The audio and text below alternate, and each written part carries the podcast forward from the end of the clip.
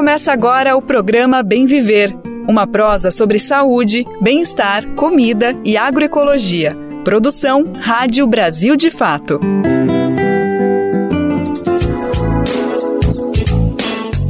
Hoje é quinta-feira, dia 30 de março de 2023. Aqui quem fala é Lucas Weber e eu tô chegando para mais uma edição do nosso Bem Viver. Eu te faço companhia nessa próxima uma hora com muita informação e prestação de serviço aqui no nosso programa. Por aqui você já sabe, falamos sobre agroecologia, saúde, educação, ciência, além de muita informação importante para te ajudar a entender o que está acontecendo no nosso país. Vem com a gente que o Bem Viver de hoje está só começando.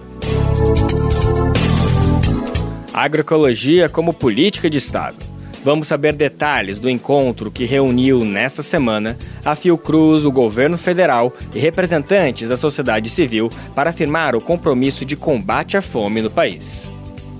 MST cobra agilidade em nomeações do INCRA.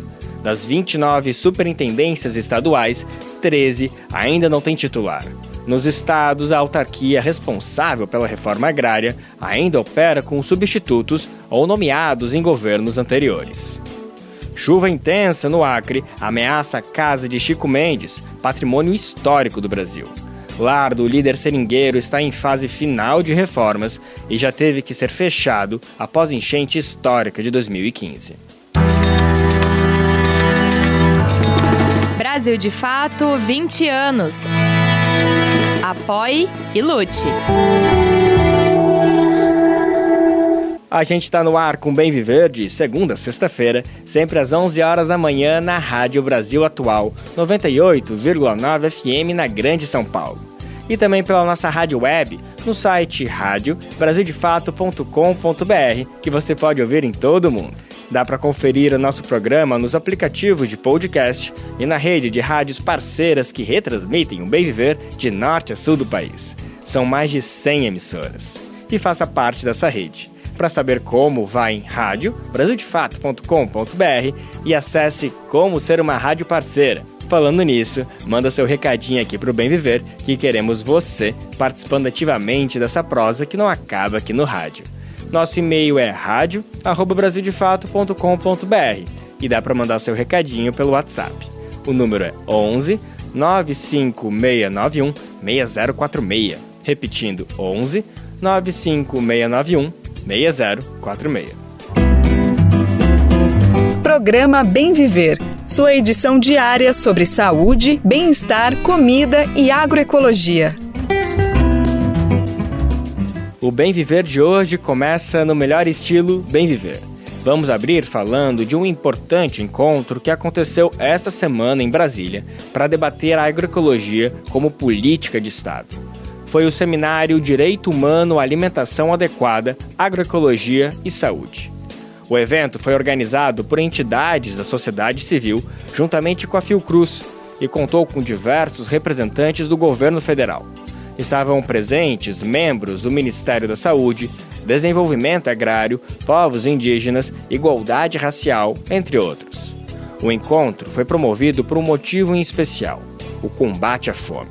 O Brasil passa atualmente por um cenário desesperador. A insegurança alimentar, hoje, atinge mais da metade da população, isso incluindo as classificações de leve, moderada e grave. Este último, comumente chamado de fome, é uma realidade para 33 milhões de pessoas no país. Os dados são do último relatório apresentado pela Rede Pensan. E o objetivo do seminário foi mostrar que a agroecologia é uma ferramenta efetiva para combater esse cenário. Inclusive, foi usando ela que o Brasil conseguiu superar a fome no início dos anos 2000, durante a primeira gestão Lula e do encontro saíram anúncios importantes nesse sentido. O Ministério do Desenvolvimento Agrário comunicou que vai lançar em maio um programa nacional voltado para o estímulo à produção de alimentos saudáveis. Para saber mais detalhes do seminário, eu conversei com o pesquisador André Búrigo, membro da Agenda de Saúde e Agroecologia da Fiocruz. Vamos saber mais detalhes agora na entrevista. Antes de tudo, eu quero te cumprimentar, André, agradecer pela tua disponibilidade. Eu sei que tu está com uma agenda bem corrida, então obrigado por conseguir 15 minutinhos para falar com a gente sobre esse evento tão importante. Obrigado, Lucas. Muito obrigado pelo convite. É um prazer estar dialogando e chegando também a várias pessoas. A gente realizou esse seminário ontem, a gente tem construído esse seminário já há algumas semanas. Primeiro, acho que contextualizar que é, a gente reuniu todos os grupos da Fundação Oswaldo Cruz que atuam com agroecologia, organizações de sociedade civil de vários lugares do Brasil que compõem o movimento agroecológico, organizados né, na Articulação Nacional de Agroecologia, e também representantes da diretoria da Associação Brasileira de Agroecologia, e convidando gestores que estão atuando em vários ministérios do governo federal, também gestores de algumas instituições públicas que compõem o governo federal, como o BNDES e a Fundação Banco do Brasil, e além deles, também escutando um pouco representantes de alguns espaços de conselho de que acompanham a formulação e implementação de políticas públicas. Então, o Conselho Nacional de Segurança Alimentar e Nutricional, que foi retomado no Brasil há umas três semanas, o Conselho Nacional de Saúde, que não foi é, desativado do governo, durante o governo Bolsonaro, porque ele é, é, é uma lei federal que garante a presença do Conselho, mas que foi muito fragilizado e agora também retoma também com mais força. O CONDRAF, que é o Conselho Nacional de Desenvolvimento Rural Sustentável, que fica vinculado ao Ministério do Desenvolvimento Agrário, foi retomado semana passada. E a Comissão Nacional de Agroecologia e Produção Orgânica, que vai ser retomada semana que vem, na retomada da Política Nacional de Agroecologia e Produção Orgânica. Então tem um contexto, estou dizendo isso porque tem um contexto da gente ouvir esses gestores, esses espaços, para entender um pouco como está o processo de retomada de políticas sociais, de políticas de segurança alimentar nutricional, de política de agroecologia, as relações de agroecologia e saúde, para que a gente possa também planejar o nosso trabalho ao longo do ano e pensar possibilidades de fortalecimento. Né? Então, a Fundação Oswaldo Cruz, onde eu atuo, ela é vinculada ao Ministério da Saúde, uma instituição que tem 123 anos de história. Nós somos Sistema Único de Saúde, trabalhamos com pesquisa, ensino, é, e a gente tem trabalhado há mais de 20 anos já com agroecologia. O debate da agroecologia não é um debate novo no campo da saúde. Desde a década de 90 já estava presente nas conferências nacionais de saúde debate da agroecologia. Tem várias políticas públicas do Sistema Único de Saúde que fortalecem a agroecologia e defendem a agroecologia. Posso dar um exemplo aqui do Guia Alimentar da População Brasileira, que é uma publicação do Ministério da Saúde de 2014, que faz um balanço sobre a situação de alimentação e nutrição no Brasil, faz um balanço sobre os impactos da má alimentação na saúde da população brasileira e defende, a partir disso, que a gente precisa ter uma transição radical de sistemas alimentares, justamente na direção de sistemas alimentares locais, diversificados, saudáveis, sustentáveis, portanto, sistemas alimentares agroecológicos. Então, esse é um debate que a gente já faz há bastante tempo, tem muitos projetos que a gente desenvolve. Então, era um, foi um evento para a gente escutar bastante, trocar muitas informações, poder planejar e pensar como que a gente contribui. Os ouvintes devem estar cientes né, que os relatórios que têm saído nos últimos anos sobre a situação de insegurança alimentar no Brasil mostram um quadro muito preocupante. A gente, o último inquérito que foi publicado no ano passado revelou que mais da metade da população brasileira vive em insegurança alimentar e nutricional e 33 milhões de pessoas passam fome no Brasil. E quando a gente tem pessoas que passam fome nessa proporção, significa que é muito grave o imediato da vida dessas pessoas todas, mas é mais do que isso, significa que essas pessoas vão ser pobres no futuro. Significa que o nosso país vai continuar sendo muito desigual nas próximas décadas. Por isso que a gente precisa reverter esse quadro muito rapidamente. Perfeito, André. É muito importante todo esse panorama que eu trouxe, todos esses dados. Eu queria agora só entender um pouquinho mais de um balanço de como vocês sentiram a receptividade dos, do próprio governo, de todos uh, os representantes que estavam ali, de diferentes ministérios, é, se já saiu algum comprometimento, algum compromisso, como que vocês avaliam a recepção e também os acordos firmados, o que está por vir aí a partir dessa reunião que vocês tiveram. É, a gente estava reunidos aqui com vários ministérios, né? O Ministério de Igualdade Racial e o Ministério de Povos Indígenas, que são dois ministérios novos na estrutura do governo federal. São ministérios que a gente considera muito importantes porque diz respeito à reparação histórica, né? O nosso país, ele um colonialismo, os povos indígenas foram massacrados, até hoje não têm seus direitos reconhecidos, né? Então acho que são dois ministérios importantes é, relacionados a uma, uma, uma, reparação histórica. Com esses ministérios a gente estava conversando muito sobre como que os povos indígenas podem contribuir com a valorização da cultura alimentar, da cultura alimentar desse povo, para a gente poder ter uma, um direito humano à alimentação adequada de forma é, que dialogue com as culturas desses povos, né, que fortaleçam a cultura desses povos.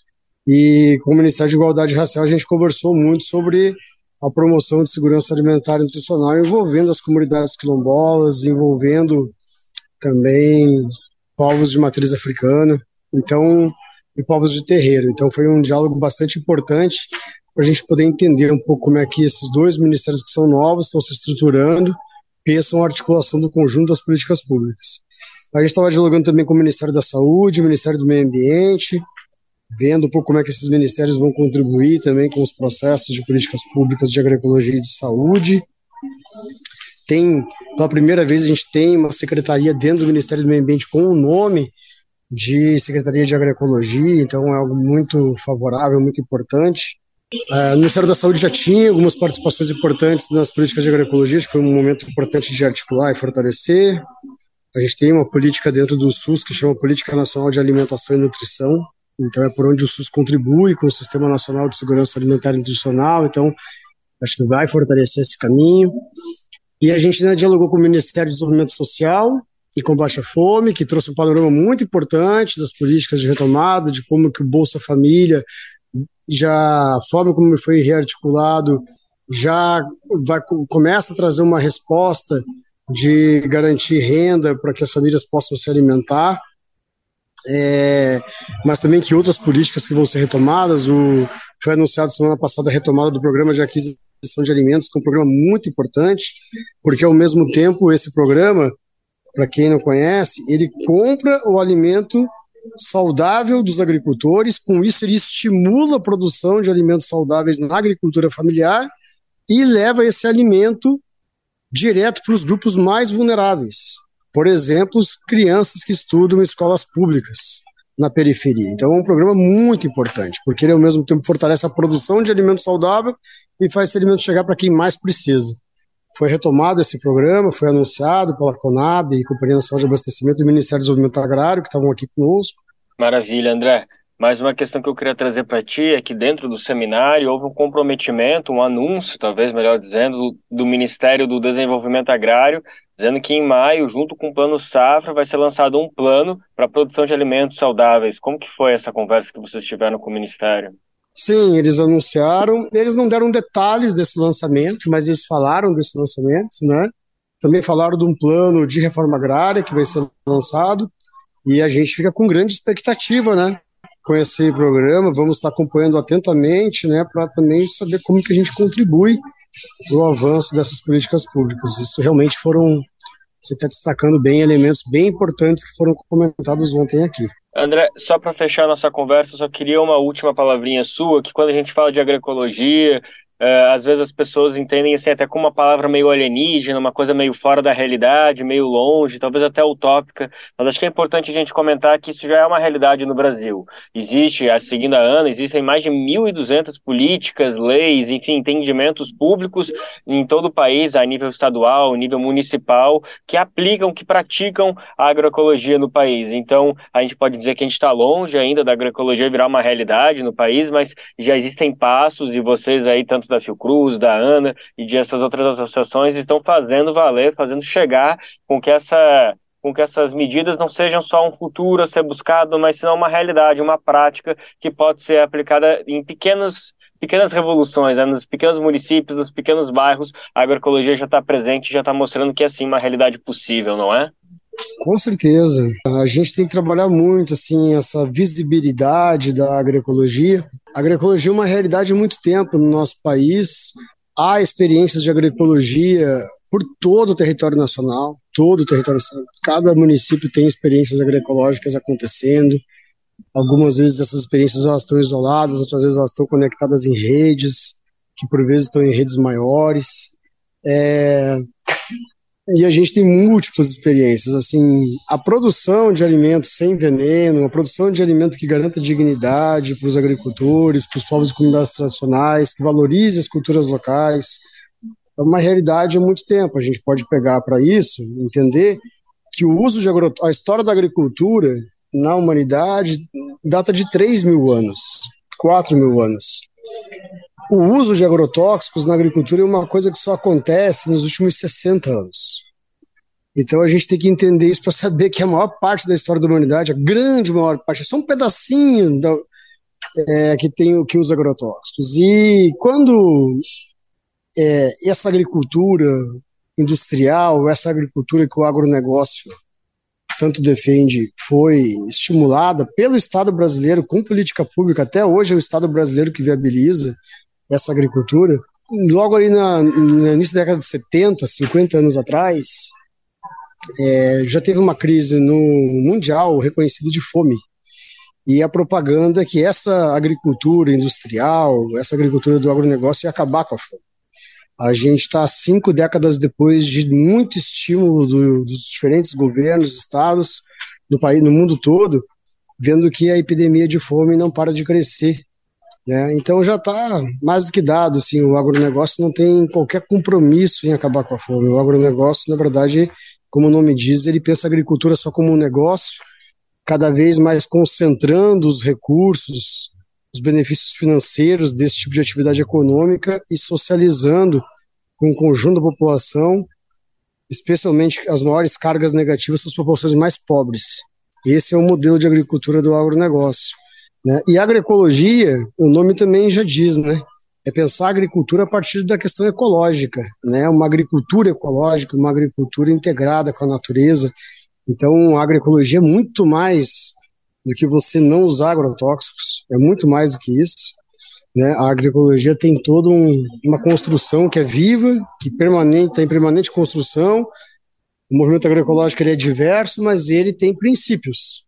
Então, explorar a força de trabalho de outras pessoas numa propriedade essa propriedade já não pode ser reconhecida como agroecológica. A gente pode dar o exemplo agora dessas grandes empresas de vinho lá do, da Serra Gaúcha, que foram flagradas aí com trabalho escravo de trabalhadores que foram da Bahia lá para trabalhar, foram enganados e foram trabalhar em condições análogas à escravidão. Ali tem certificação de orgânico naquela propriedade porque não usa agrotóxico, mas ela não é agroecológica aquelas propriedades ali não são agroecológicas, porque elas exploram o trabalho dos outros e fazem um marketing de sustentabilidade em cima dos seus produtos.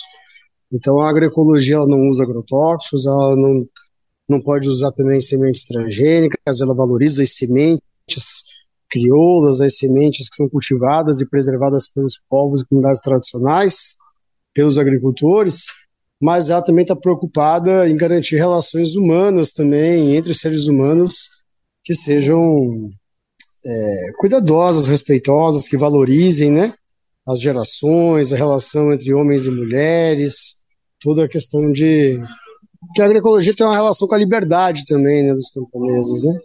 Então, faz parte da agroecologia criticar esse sistema alimentar dominante, né? A agroecologia luta contra a liberação de agrotóxicos, a agroecologia defende que não pode mais ter no Brasil, o que é um absurdo mesmo, pulverização aérea de agrotóxicos, é um absurdo jogar veneno de avião, porque vem o vento e leva para outras propriedades, aí propriedade que é agroecológica acaba sendo contaminada pelo veneno que é usado na fazenda do lado.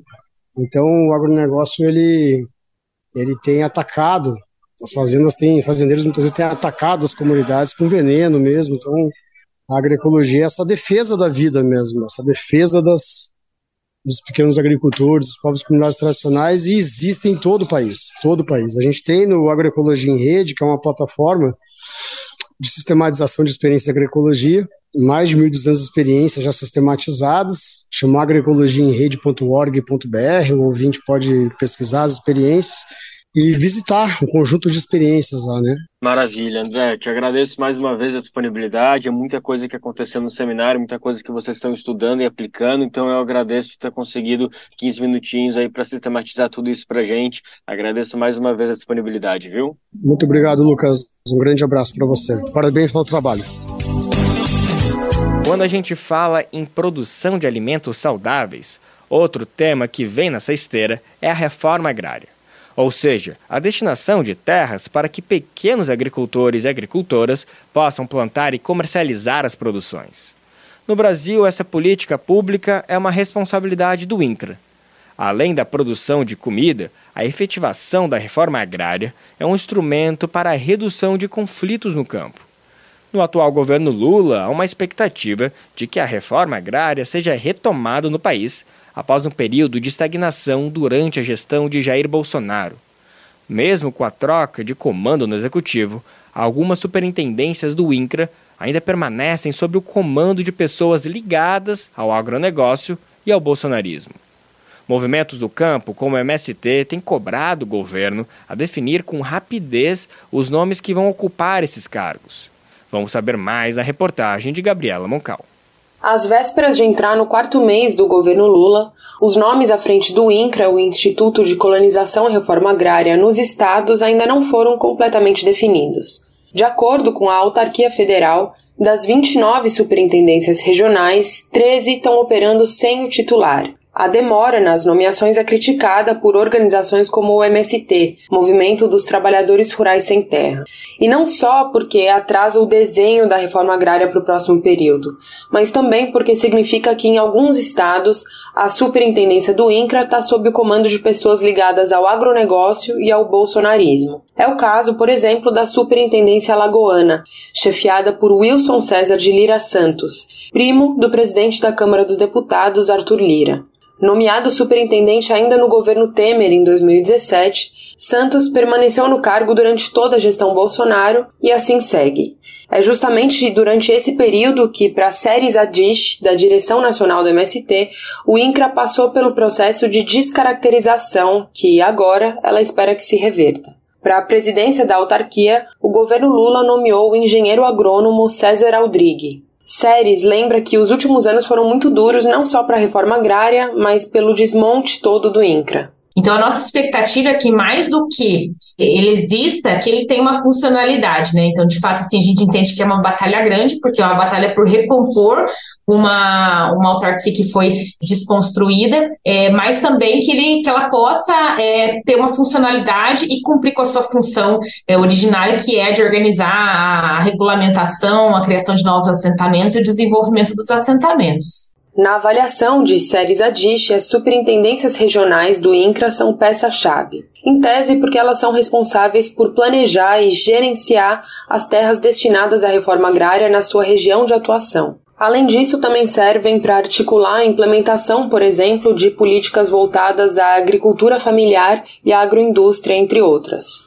Para dirigente do MST, o limbo é, segundo suas palavras, muito grave porque boa parte das superintendências regionais ainda não foi definida. Então, se de um lado a gente tem essa não definição, de outro, especialmente nos estados onde ainda estão nomeados é, superintendentes bolsonaristas, eles, para além de não resolver e não fazer avançar a pauta do governo e da reforma agrária, eles ainda têm operado contra. Então, é mais um motivo para a gente não conseguir é, compreender o porquê dessa demora é, na, na, troca desse, desse comando e na rearticulação dos INCRAS a nível regional. Entre as superintendências do INCRA que tiveram chefes nomeados durante a gestão Temer estão a de Santa Catarina, com Newton Garcia, e a do Amapá, com Fábio da Muniz. O Brasil de fato questionou o Ministério do Desenvolvimento Agrário e Agricultura Familiar sobre o tema. A pasta informou que foram encaminhadas as nomeações de 16 das 29 superintendências do INCRA e que até o fim do mês devem ser finalizadas as demais. De São Paulo, da Rádio Brasil de Fato, Gabriela Moncal. Você está ouvindo o programa Bem Viver, uma prosa sobre saúde, bem-estar, comida e agroecologia. A gente tem acompanhado aqui no Bem Viver os estragos provocados pela chuva intensa que atinge o norte do país. O aumento do nível do rio Acre deixou bairros debaixo da água. e uma das casas atingidas pela enchente é um patrimônio histórico do Brasil. A residência onde viveu e morreu o líder seringueiro e ambientalista Chico Mendes. O imóvel está fechado desde 2018 para obras de revitalização. Por conta da reforma, não há material que possa ser perdido por causa da chuva.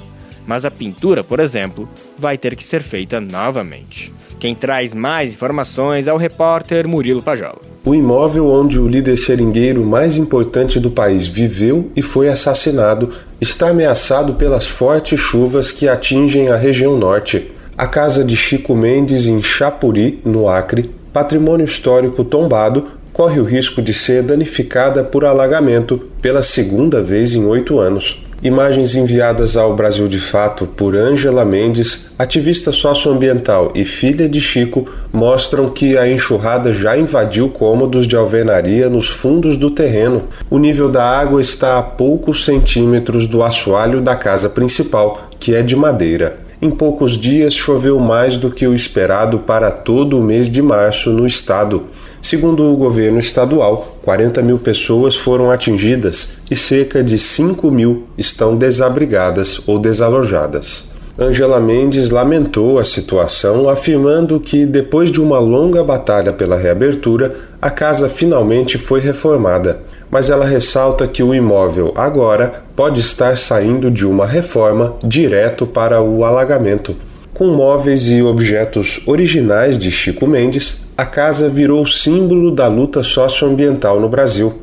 Uma das paredes ainda guarda marcas de sangue do seringueiro, morto em 22 de dezembro de 1988. Construída em 1960, a casa de Chico Mendes funciona hoje como um museu e é tombada pelo IFAM, o Instituto do Patrimônio Histórico e Artístico Nacional. O local foi fechado para visitação em 2018 porque precisava de obras de revitalização. No final do ano passado, o IFAM licitou a reforma, que está em fase de conclusão. A residência já passou por uma enchente em 2015, quando ficou parcialmente submersa e teve que ser fechada. As visitas foram retomadas em junho de 2017 mas interrompidas novamente em 2018. O Brasil de fato pediu posicionamento ao IFAM. O texto será atualizado no endereço www.brasildefato.com.br quando houver resposta. De Lábrea, no Amazonas, para a Rádio Brasil de Fato, Murilo Pajola. O Ministério de Integração e Desenvolvimento Regional reconheceu o estado de calamidade pública no município maranhense de Buriticupu o motivo são as enormes erosões que surgiram ao redor da cidade. As crateras, que são mais de 20, avançam sobre o município, que fica a cerca de 400 quilômetros da capital São Luís. Algumas das crateras chegam a medir 600 metros de extensão e até 70 metros de profundidade. A portaria do reconhecimento de estado de calamidade pública foi publicada na edição de terça-feira do Diário Oficial da União Conhecido como Vossoroca, o fenômeno geológico surge em áreas desmatadas, como fendas no solo, geralmente provocadas pela água da chuva. As fortes chuvas, cada vez mais frequentes, são apontadas por especialistas como uma das consequências das mudanças climáticas provocadas pelo ser humano.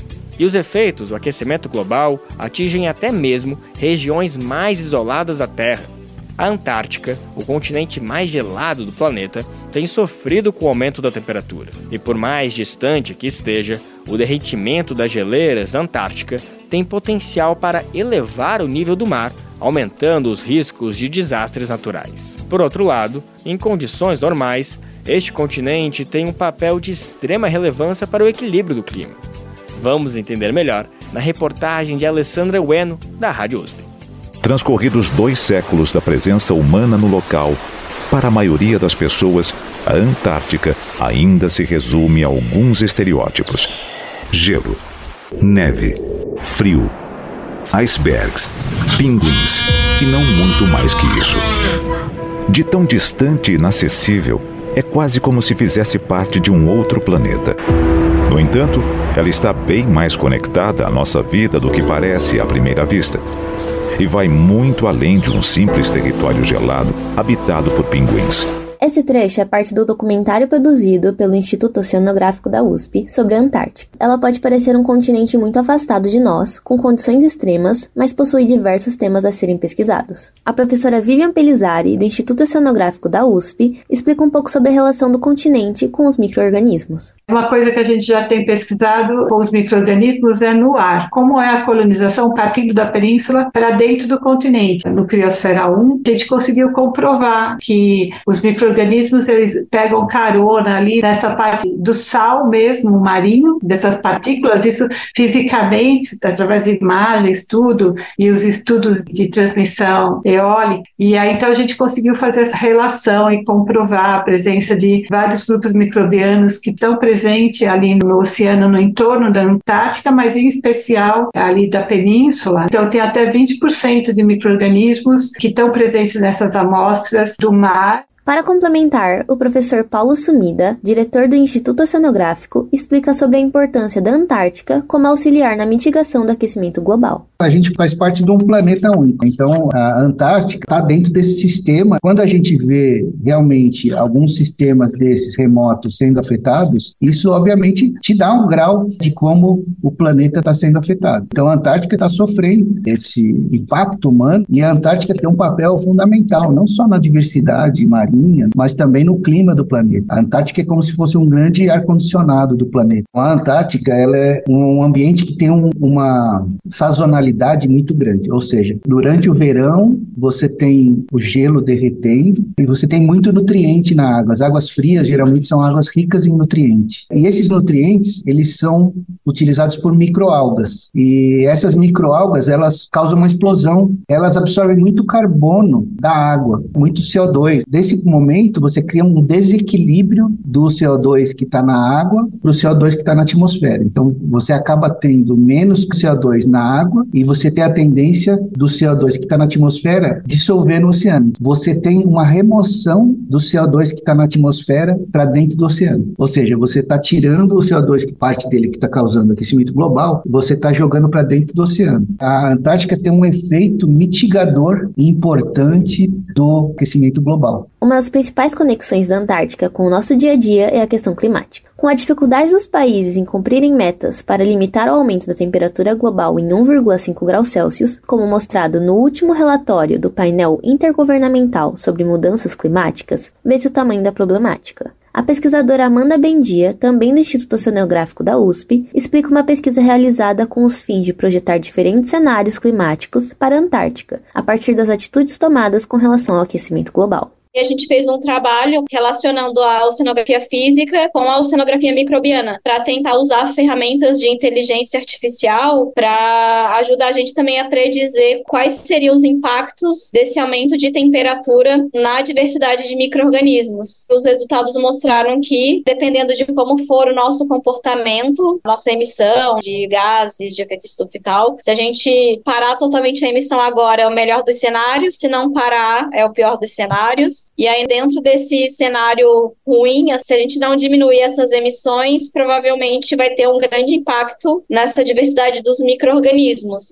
Além da escala mundial, a professora Rosalinda Montoni, do Instituto Oceanográfico da USP, também ressalta que as pesquisas menores são fundamentais para a compreensão do papel do continente gelado. Na verdade, a gente precisa de muito mais, às vezes, pesquisa básica do que esse produto final que pode ser aplicado, ele demora um pouco, não é tão rápido assim, a gente precisa entender os processos, e não é tão simples assim. Então, cada hora a gente está elucidando uma parte. Assim, a Antártica não está desligada do resto do mundo. Aparentemente é isolado, mas não está. Então, a gente vê muito reflexo do que nós fazemos aqui do lado de cá eu conversei com Vivian Pelizari, Paulo Sumida, Amanda Bendia e Rosalinda Montoni todos do Instituto Oceanográfico da USP. Eles falaram sobre a importância da Antártica em seus diversos níveis. Alessandra Ueno, da Rádio USP São Paulo. Qual foi a última vez que você ajudou a salvar uma vida? Nájila Lima, do Hemocentro do Ceará, tem um recado para você. Todo dia é dia de doar sangue. E não espere você conhecer alguém para exercer esse gesto de solidariedade. Existem muitas Marias, José, que precisam de sangue. E a gente não precisa conhecer para ajudar a salvar, a reescrever a vida dessas pessoas. Tome uma atitude e salve vidas. Doe sangue. Uma parceria Rádio Senado. Nesta semana, o Brasil atingiu a triste marca de 700 mil vidas perdidas para a Covid-19. São pais, mães, filhos e filhas, entes queridos de alguém que tiveram a vida interrompida pelo coronavírus. Mas a doença não é a única responsável por essas mortes. Durante esses três anos de pandemia, a gente ouviu de inúmeros especialistas que essa tragédia é também um retrato do descaso da gestão Bolsonaro diante da pandemia. Você deve se lembrar que o ex-ocupante do Palácio do Planalto chegou a dizer que se tratava apenas de uma gripezinha, minimizando a gravidade da doença. As medidas de isolamento social também ficaram em segundo plano e, por fim, houve demora na aquisição de vacinas contra a Covid.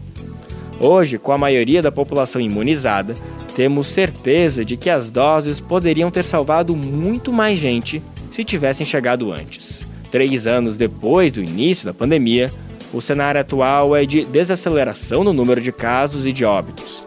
Mas os cuidados para evitar a infecção devem permanecer. É o que recomenda o vice-presidente de Ambiente e Proteção da Saúde da Fiocruz, Hermano Albuquerque de Castro. Em conversa com a Rádio Nacional, ele também reforçou que a vacinação contra a Covid deve ser permanente, assim como a imunização contra a gripe, que anualmente conta com uma dose de reforço. Vamos conferir essa conversa agora. Para começar, doutor, o que esse número de 700 mil mortos representa para o senhor? Olha, nós na Fiocruz que acompanhamos desde o início, né, a pandemia, representa um grande descaso, né, do poder público na época em que várias medidas poderiam ter sido tomadas e não foram. Nós tivemos um aumento de mortalidade no primeiro ano e meio, por exemplo, né? Nós todos acompanhamos, atingimos taxas de 100 mil mortos, 200 mil mortos, 300 mil mortos, numa velocidade assustadora, maior do que muitos países.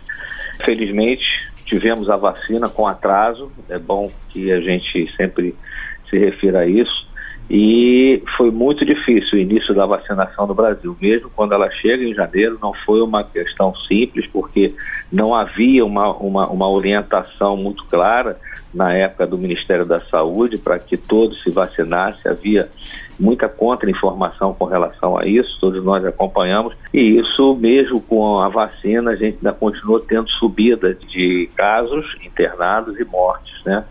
Então atingimos 700 mil houve uma redução na velocidade da mortalidade nesse último ano, muito em função das consequências, é, com as consequentes doses de vacina, né, primeira, a segunda dose, as doses de reforço.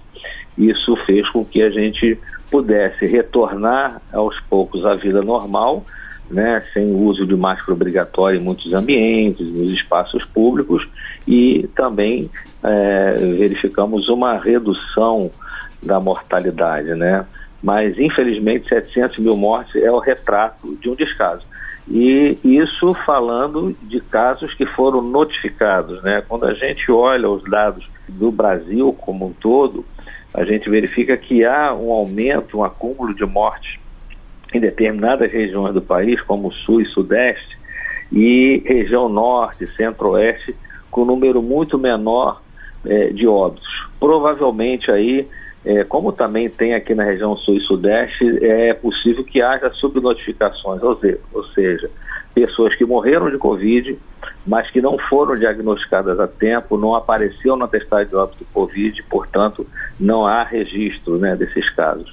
Isso também foi apontado no início da pandemia como um problema, as subnotificações. Então, 700 mil mortes é trágico para um país como o nosso, é, e ainda acrescentaria as subnotificações de mortes por Covid que não registramos ao longo desses três anos. Sim, doutor Irmano, a gente sabe que o ritmo atual de novos casos e mortes caiu muito, mas a Covid-19 não acabou, não é isso? Quais os cuidados ainda devem ser mantidos? Olha, é, ela não acabou e ainda vai demorar, provavelmente ela vai entrar na sazonalidade, naquela, naquele grupo de doenças virais que vão aparecendo de vez em quando. É importante as doses de reforço, principalmente para os grupos mais vulnerabilizados, idosos, quem tem comorbidade, são grupos importantes a serem vacinados. É, e a tendência é ela entrar numa caderneta de vacinação é, global, como todas as outras vacinas. Né? Então, é uma tendência de manter. A gente chama atenção pessoas que têm sintomas, né, sintomas gripais principalmente, tendo teste ou não, deve-se usar sempre um, uma máscara para proteger outras pessoas e sempre que possível, o mais rápido possível, procurar uma unidade de saúde ou fazer o autoteste para identificar se é Covid ou não. Sendo Covid, ainda de acordo com a orientação do Ministério, a última orientação, sintomático, deve-se manter um período de 10 dias, se tiver sintoma no, na quarentena, e sem sintomas, aqueles que testam porque teve contato, e sem sintomas podem retornar à atividade por cinco dias. Então, algumas dessas orientações a gente vai precisar seguir para ir reduzindo a transmissão. Sabemos que a vacina não é esterilizante, ela não acaba com o vírus, ela reduz, ela protege e reduz casos de morte e internações, Sim. mas ela não elimina o vírus. A eliminação do vírus está vinculado aos cuidados e à higiene respiratória que a gente precisa ter para proteger o outro. Doutor Hermano, é, para a gente encerrar, esse cenário mundial de desaceleração da pandemia já fez a Organização Mundial da Saúde revisar aí as recomendações de vacinação, como a gente informou agora há pouco, né? Essa é a tolerância agora. Se concentrar em quem tem mais chance de desenvolver a forma grave da, de Covid, é isso, né? É, essa é, é, é um, um direcionamento importante porque a gente tem é, verificado, isso no mundo inteiro, mas aqui também no Brasil, um aumento da mortalidade em faixas etárias e grupos é, específicos, como é, comorbidade, pessoas que têm imunossupressão, portadores de cânceres e outras doenças que reduzem a imunidade da pessoa, esses deve ser um foco principal para a vacinação, para que possa é, proteger esse, esse grupo etário mas eu acredito que ainda durante algum tempo a gente vai precisar, pelo menos seis meses, um ano, manter um padrão de vacinação na população. Eu acho que o foco é esse, mas a população provavelmente essa essa quinta dose, é, como tem sido feito, já é, é dessa maneira, acima de 18 anos e vai vacinando é, profissionais de saúde, por exemplo, grupos específicos precisam também ter atenção.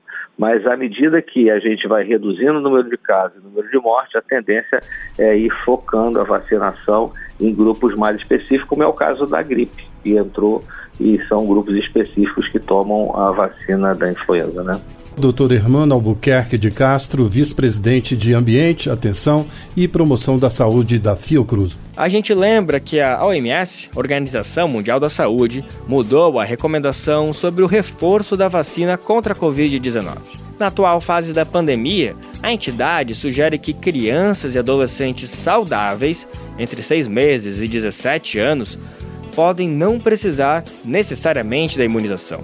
Conforme o novo protocolo, os esforços devem estar concentrados na vacinação de idosos e grupos de alto risco, que devem tomar a dose de reforço entre 6 e 12 meses após a última vacina. De acordo com a OMS, o objetivo é concentrar a vacinação naqueles mais propensos a sintomas graves e à morte.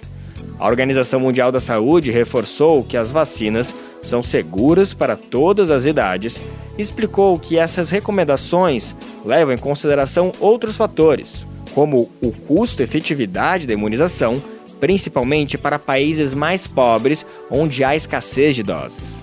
A OMS ressaltou ainda que realizar as vacinações de rotina de jovens e adolescentes contra doenças como sarampo e poliomielite, que ficaram atrasadas durante a pandemia, é fundamental para evitar novas epidemias. Somos a Expressão Popular, uma editora e livraria que contribui para a formação do pensamento crítico da militância. Com livros de qualidade e preços acessíveis, levamos mais conhecimento até você no compromisso de construir um mundo mais justo. Este mês, o nosso Clube do Livro está de aniversário e completa três anos. E queremos celebrar essa conquista junto com você. Acesse o nosso site e conheça as nossas obras. expressãopopular.com.br Expressão Popular, há mais de 20 anos na Batalha das Ideias. Nessa semana, mais um ataque violento com vítima fatal foi cometido em uma escola do país. O autor foi um adolescente de 13 anos. O caso ocorrido na cidade de São Paulo reacendeu o debate sobre o que motiva ataques dessa natureza. Em Brasília, parlamentares resgatam projetos que estão em tramitação no Congresso que buscam alterar o Estatuto da Criança e do Adolescente. Os textos buscam tornar as penas mais severas para crimes com essas características.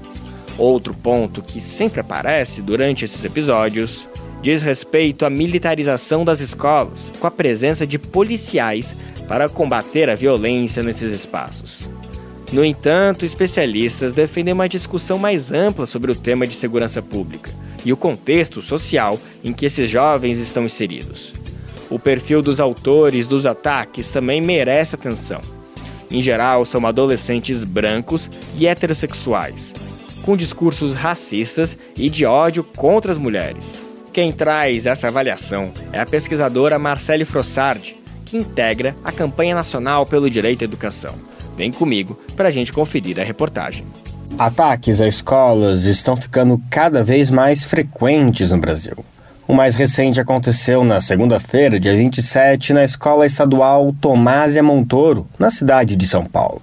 O país tem registrado 22 ataques violentos com vítimas em unidades de ensino, 10 deles ocorridos nos últimos 12 meses o dado de um relatório produzido pelo Grupo de Trabalho de Educação do Governo de Transição. Vistos muitas vezes como atos individuais, esses ataques estão na realidade mergulhados em uma visão de mundo extremista. É o que afirma Marcele Frossardi, assessora de políticas sociais da campanha nacional pelo direito à educação. Esses estudantes adolescentes, eles têm sido alvo de cooptação pelo discurso da extrema-direita. E são majoritariamente adolescentes, brancos e heterossexuais. Então, um, esse aspecto acho que é fundamental e é necessário a gente é, lançar luz, porque está relacionado com a misoginia. Pesquisadora nas áreas de educação, violência e juventude, Marcele destaca a misoginia nos ataques. Não é à toa que as mulheres são alvo frequente desses adolescentes. Então, num evento, são professoras, são mortas, é, ou alunas. Então, esse, embora ele pareça difuso, né, embora seja um ataque que é, acabe acometendo diferentes pessoas, normalmente esses ataques acabam por serem mais violentos quando, quando são vítimas mulheres. A cada um dos ataques são sugeridas soluções como mais polícia nas escolas, detectores de metal e câmeras de segurança. Apesar de trazerem sensação de tranquilidade, essas medidas não funcionam. Para Marcele Frossardi, é preciso que haja políticas de segurança pública para prevenir esses ataques, mas elas passam por inteligência e investigação. Quando a gente fala de segurança de fato, a gente tem que falar de prevenção, de políticas públicas e de uma reflexão estruturada e organizada sobre como atacar esse problema. Não é à toa que até hoje o Brasil tem imensa dificuldade de fazer políticas públicas de segurança pública, porque a gente acredita que o que tem que ser feito é você chegar, desenvolver uma ação imediata, resolver aquele problema imediatamente e esperar o próximo problema acontecer. Marcele Frossardi concedeu entrevista ao Brasil de Fato, que está disponível no site. A pesquisadora falou sobre o controle da internet, educação para a democracia, gestão democrática das escolas e feitiço com armas, entre outros pontos. Confira a entrevista completa no www.brasildefato.com.br. De São Paulo, da Rádio Brasil de Fato, com reportagem de Talita Pires, locução Lucas Weber. As escolas cívico-militares foram uma das principais bandeiras do governo Bolsonaro voltadas para a educação. Alvo de críticas por educadores, o programa não decolou. Quatro anos após a implementação do projeto de gestão compartilhada em instituições de ensino públicas do Distrito Federal, especialistas atestam fracasso do modelo de quartelização das escolas. Vamos saber mais na reportagem de Bianca Feifel. Implementado em 2019, durante o primeiro mandato do governador Ibanês Rocha, o projeto de militarização de escolas públicas do DF prevê a gestão compartilhada dos espaços. A Secretaria de Educação fica responsável pela administração pedagógica e a Polícia Militar pela disciplina. Atualmente, 15 escolas cívico-militares funcionam no DF e outras duas instituições de ensino estão em negociação para aderir ao formato. Mas especialistas e entidades criticam o modelo e apostam na desaceleração ou fim do projeto. Márcia Gilda, professora e diretora do Sindicato dos Professores do DF, explica como a militarização altera o ambiente escolar.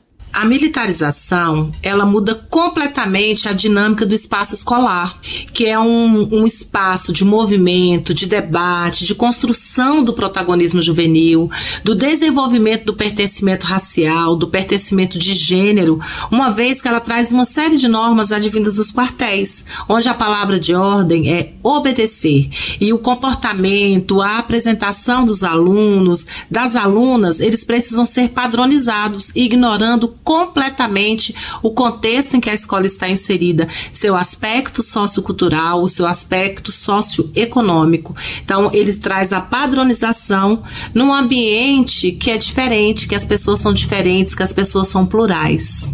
O projeto de gestão compartilhada das escolas cívico-militares foi implementado com a justificativa de que a disciplina militar diminuiria a violência, melhorando o desempenho dos alunos. Entretanto, até agora não existem dados que comprovam essa afirmação. Não há, por exemplo, estatísticas como o índice de aprovação e reprovação e de evasão escolar.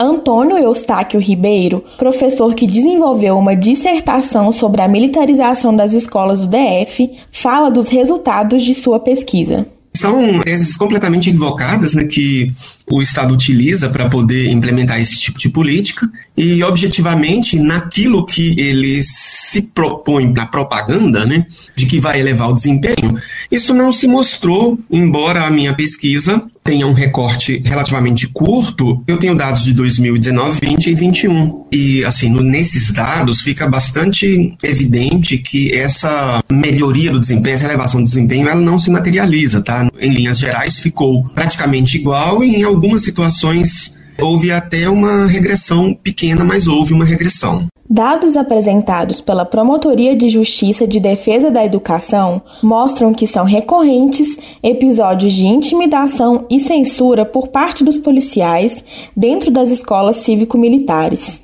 As escolas públicas que passaram pelo processo de militarização estão localizadas nas periferias do DF. De acordo com o pesquisador Antônio Eustáquio, isso demonstra que o projeto é uma tentativa de disciplinar corpos pobres e torná-los sujeitos passivos e obedientes. O que, que se quer? Tornar essa pessoa incapaz de questionar o fato dela ser submissa, o fato dela ser dominada, o fato dela ter que ser uma empregada ou subempregada com uma remuneração baixa. Ou seja, em linhas gerais, seria nesse sentido, né, mostrando aí essa clivagem absoluta que há entre um pensamento de uma escola emancipadora, de uma escola transformadora, que é a linha freiriana, dessa escola, que é a escola reprodutora do Estado de corte social, de dominação social, que principalmente o neoliberalismo tanto defende. De Brasília para a Rádio Brasil de Fato, Bianca Pfeiffer.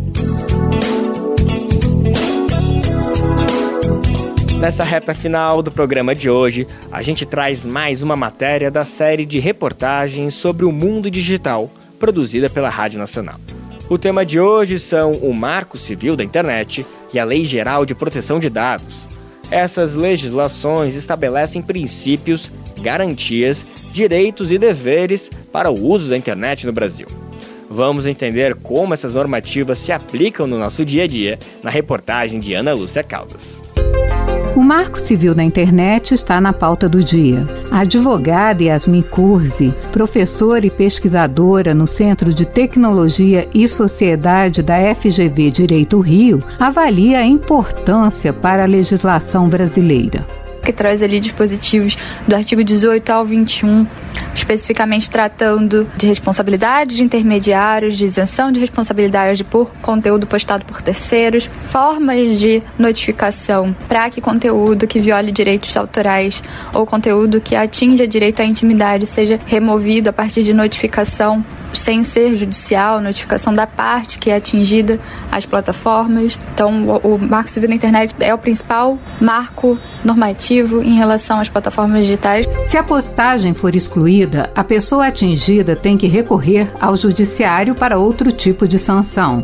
Para o advogado e professor de Direito Constitucional Antônio Carlos Freitas, o Marco Civil não resolve a questão das fake news. Hoje o Marco Civil conseguiu dar responsabilidade ao provedor de internet para informar o autor e para excluir a postagem se o judiciário determinar isso, enfim, consegue chegar nesse nível. Mas a repercussão sobre o conteúdo e principalmente esse problema, o que é fake news e o que não é, o que é uma opinião de uma pessoa e o que não é e principalmente como evitar essa propagação, o Marco Civil da Internet não chegou nem perto. O marco estabelece princípios, garantias, direitos e deveres para o uso da internet no Brasil e a defesa do consumidor. Os consumidores são usuários dos serviços oferecidos e também assumem o papel de fornecedores no caso do e-commerce, ressalta Yasmin Curzi. Enquanto o Marco Civil da Internet tem a privacidade como um dos seus principais pontos, a LGPD Lei Geral de Proteção de Dados Pessoais. Cria uma regulamentação para o uso, proteção e transferências de dados pessoais. A LGPD pode ter diversas aplicações em relação às plataformas digitais. Segundo Yasmin Kurzi, a mais óbvia é o uso dos dados para fins que não foram reconhecidos nos seus termos de serviço, que não são comunicados aos usuários. Ela exemplifica com o caso da Cambridge Analytica. O vazamento de dados de milhares de pessoas coletados por meio de um teste psicológico no Facebook foi utilizado sem consentimento para fins indevidos. Essa falta de clareza, essa falta de transparência para o usuário em relação a como seus dados estão sendo tratados, pode ser objeto de sanção é, no caso da Cambridge Analytica, por exemplo, a Secretaria Nacional do Consumo processou o Facebook especificamente também por causa dessa falta de clareza e desvio de finalidade do uso dos dados dos usuários por terceiros. A defesa do consumidor também foi bastante atuante nesse ponto. Na semana passada, a Justiça do Maranhão determinou o pagamento de 500 reais a 8 milhões de pessoas atingidas por esse vazamento aqui no Brasil. Na ação movida pelo Instituto Brasileiro de de Defesa das Relações de Consumo do Maranhão, a sentença destacou normas do Marco Civil da Internet e da Lei Geral de Proteção de Dados. Para o advogado Antônio Carlos Freitas, a LGPD foi muito importante quando impôs certas sanções no caso das plataformas descumprirem decisão judicial. Ele avalia que só falta a lei pegar. Qual é o outro problema? Tem certa engenharia dos algoritmos que a LGPD ainda não conseguiu atingir. Então, esse fenômeno de como é distribuída a postagem, isso ainda não chegou na camada da legislação. Mas, nessa parte mais, mais superficial, LGPD já é suficiente, falta é a aplicação da lei. Segundo a advogada Yasmin Curzi, o que se discute agora é a aplicação da LGPD em relação ao sistema de recomendação algorítmica. Será que é possível permitir que os usuários tenham mais controle sobre os usos que os seus dados têm nessas plataformas? Questiona ela. E o combate à desinformação é assunto para a próxima reportagem. Com produção de Michele Moreira, sonoplastia de Jailton Sodré e edição de Paulo de Castro, da Rádio Nacional em Brasília, Ana Lúcia Caldas. O nosso Bem Viver de hoje fica por aqui. Estamos de volta amanhã, sexta-feira, para encerrar mais uma semana juntos. O Bem Viver vai ao ar a partir das 11 horas da manhã na Rádio Brasil Atual 98,9 FM na Grande São Paulo ou no site radiobrasildefato.com.br. Lembrando que o Bem Viver vai ao ar em diversas rádios pelo país. Diversas emissoras retransmitem nosso programa. E a lista completa você encontra no nosso site, na matéria de divulgação diária do programa Aqui a gente reforça o agradecimento e confiança de se somar nessa nossa caminhada de debate e construção por uma sociedade alinhada ao conceito do bem viver. Muito obrigado por estarem com a gente. Vamos nessa, que tem muito pela frente. O Bem Viver também fica disponível como podcast no Spotify, Deezer, iTunes e Google Podcasts. Este programa teve apresentação de Lucas Weber e roteiro de Geisa Marques. Edição e produção de Douglas Matos e Daniel Lamer. Trabalhos técnicos de André Paroche, Adilson Oliveira e Lua Gatinoni. Coordenação Camila Salmásio. Direção executiva Nina Fidelis. Apoio toda a equipe de jornalismo do Brasil de Fato. Você ouviu o programa Bem Viver, uma prosa sobre saúde, bem-estar, comida e agroecologia. Produção Rádio Brasil de Fato.